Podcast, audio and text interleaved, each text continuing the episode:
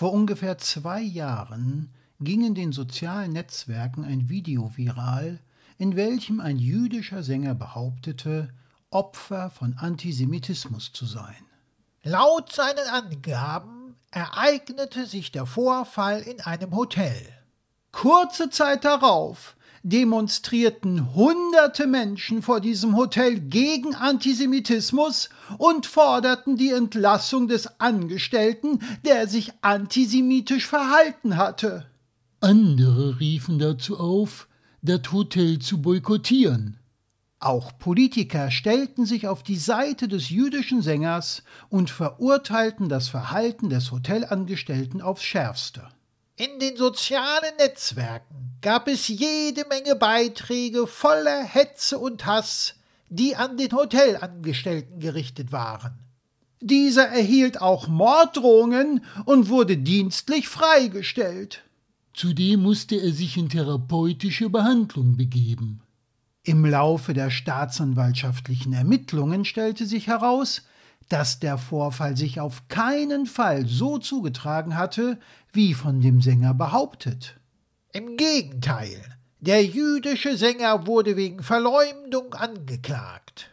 Am Tag der Prozesseröffnung gab der Sänger zu, dass seine Darstellungen nicht der Wahrheit entsprachen und es somit keinen antisemitischen Vorfall gegeben hatte.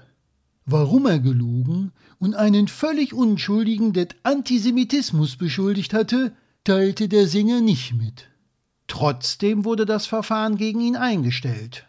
Er hatte lediglich eine Geldstrafe zu zahlen und gilt weiterhin als nicht vorbestraft.